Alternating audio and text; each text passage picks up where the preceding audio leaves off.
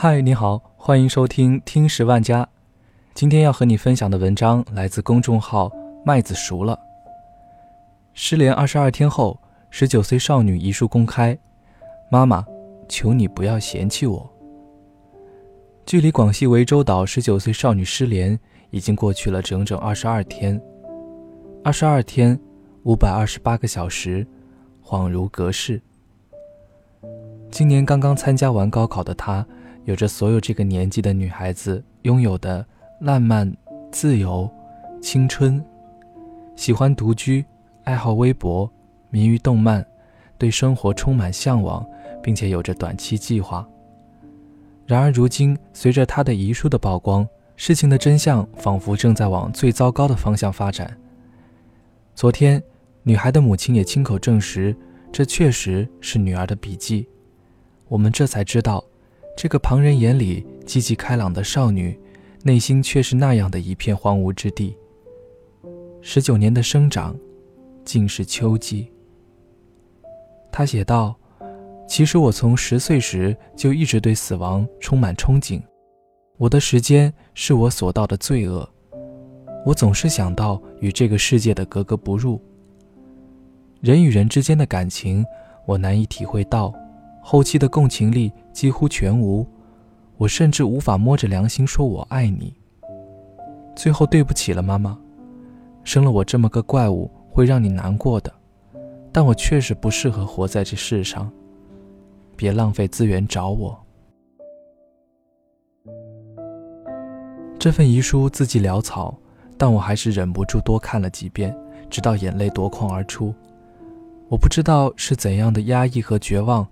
才能最终爆发出如此决绝的一笔一画，才会在交付了哪怕生命的代价之后，随之轻描淡写的叮嘱一句：“别浪费资源。”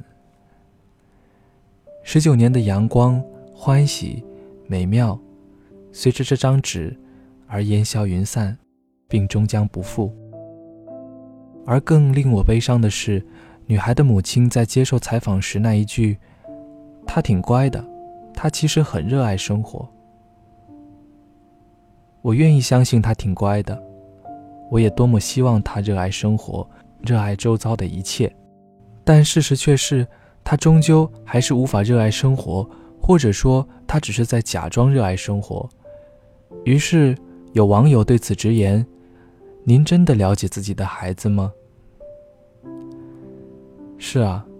我无意去指责一位痛失爱女的母亲，但接二连三的悲剧让我们不得不面对这个残酷的真相。所有的父母都以为很了解自己的女儿，然而事实往往令人伤感。稻草很轻，却足以压死一只骆驼。那个孩子从十岁就对死亡充满憧憬，并最终在十九岁决然付之。整整九年间，落在他身上的那一根根稻草，就叫他其实很。我家孩子平时很乐观开朗的，不可能自杀。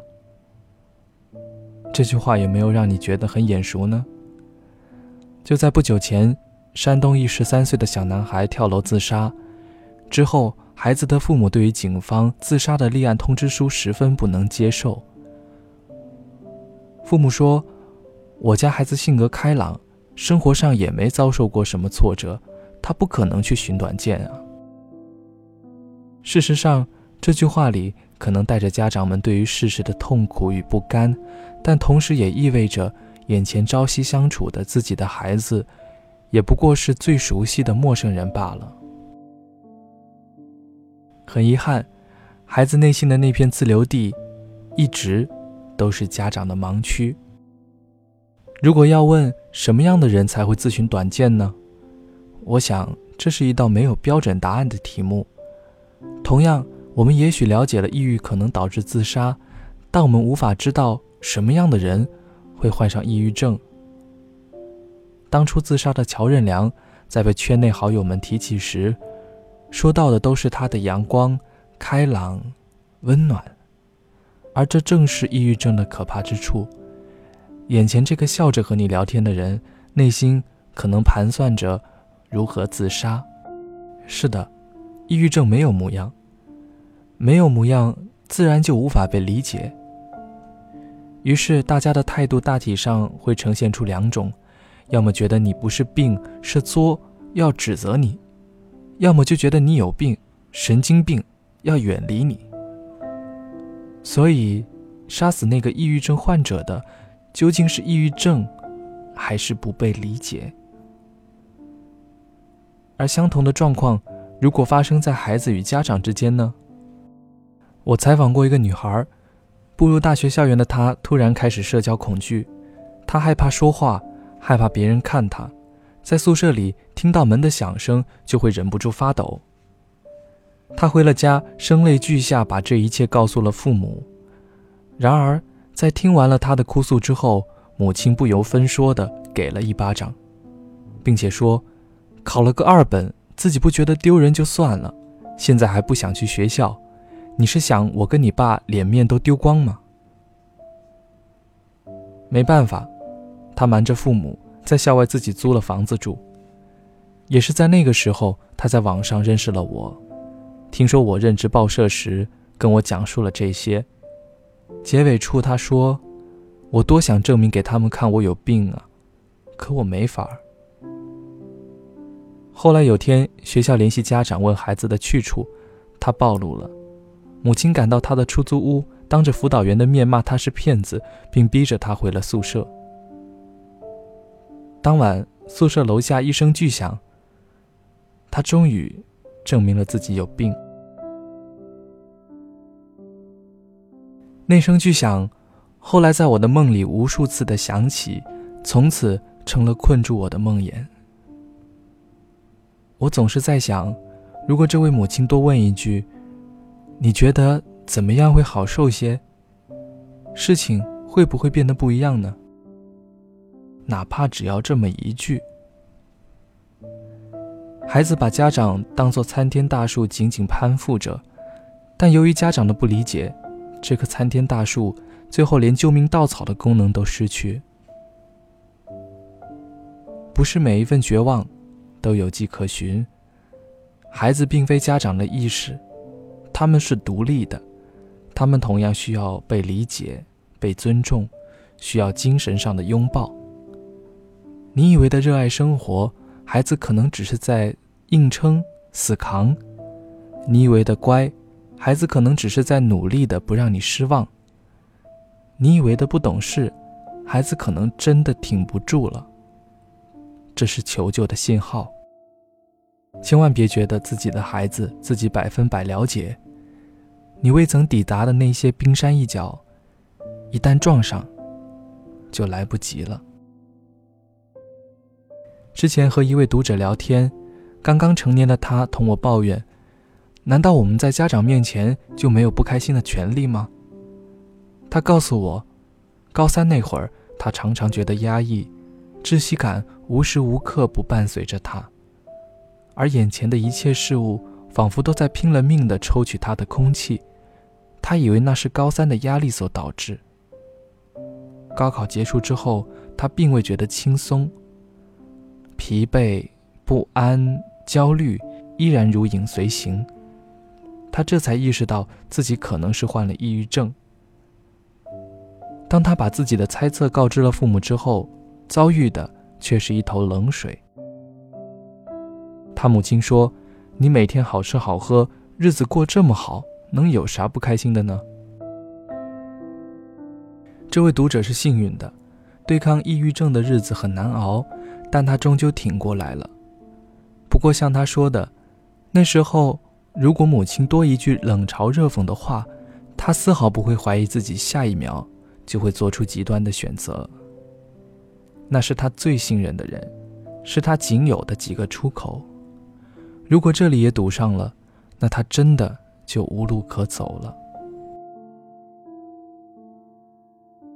可是对于孩子们的种种，家长们总依照经验主义处理，所有超过他们认知的事情，最终都可能被丢弃在一个叫不懂事的垃圾桶里。这不是危言耸听，那把害死孩子的凶器。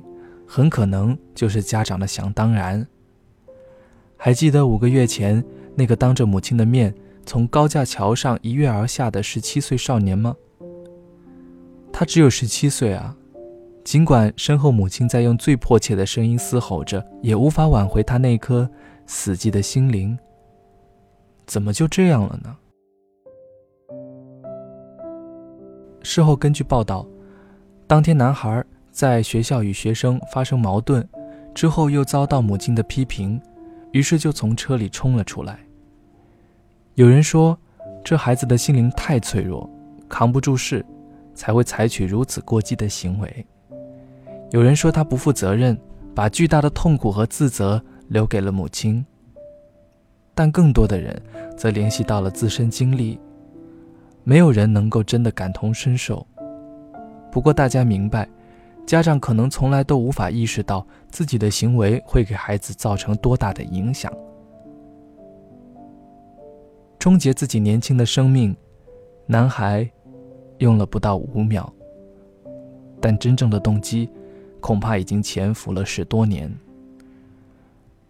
没有人不想活在爱与温柔里，真正的爱是共情。是主动走进你的意愿和向往，而真正的温柔，是揣着一颗热腾腾的心，徘徊在你的周围，然后用手指轻轻叩响你的心门，说一句：“嘿，我能进来坐坐吗？”知乎上有个话题：和父母相处的哪个瞬间让你感到孤独？其中一条高亮是这样说的：“你认为多重要的事情，在他们看来不过是新的聊天素材，和小孩子的不懂事和任性。想要与父母做朋友，终究还是自己太天真。”深以为然。记得第一次跟父母讲了关于我想成为丁克一族的事情之后，他们的神情转变令人深刻。母亲放下了手中的遥控器，父亲也直起了身子。他们很严肃地告诉我：“如果你不打算要个儿子，那我们也就没你这个儿子了。”那时我已经二十五了，即使我觉得这已经是一个三观完整并且拥有话语权的年纪了，他们也没有打算多问一句：“为什么我会这么想？”那和他们的意愿不同，那便是错的。我连被理解的机会都没有。心理学家盖里·查普曼的《爱的五种语言》一书中，介绍了五种爱的表达方法：肯定的言辞、投入的时间、给出的礼物、服务的举动、身体的接触。同时，他也提到有效的爱的沟通。关键是我们得站在对方的角度上，了解对方喜欢什么，而不只是拘泥于我们自己的偏爱的爱的表达。显然，父母与我们的互动过程中，这个关键点很容易缺失。中国父母们何时才能懂得，爱的基础首先是尊重，孩子不是父母的附属品，那个你眼里的小不点儿，一样。能够成为你的朋友，你的依靠，甚至成为你的理想。所以我想说的是，希望所有的家长们能够学会陪伴孩子，尊重孩子，理解孩子，不要再让他们感到孤独了。最后，哪怕希望很渺小，我还是真诚祈祷这个十九岁的少女一切平安。也要对所有正在或者已经受不了这个千疮百孔的世界的人们，说上一句：这个世界也许不好，但坚持活下去，我们总会撞见美好的。好了，这就是今天的节目，感谢你的收听，我们下期再见。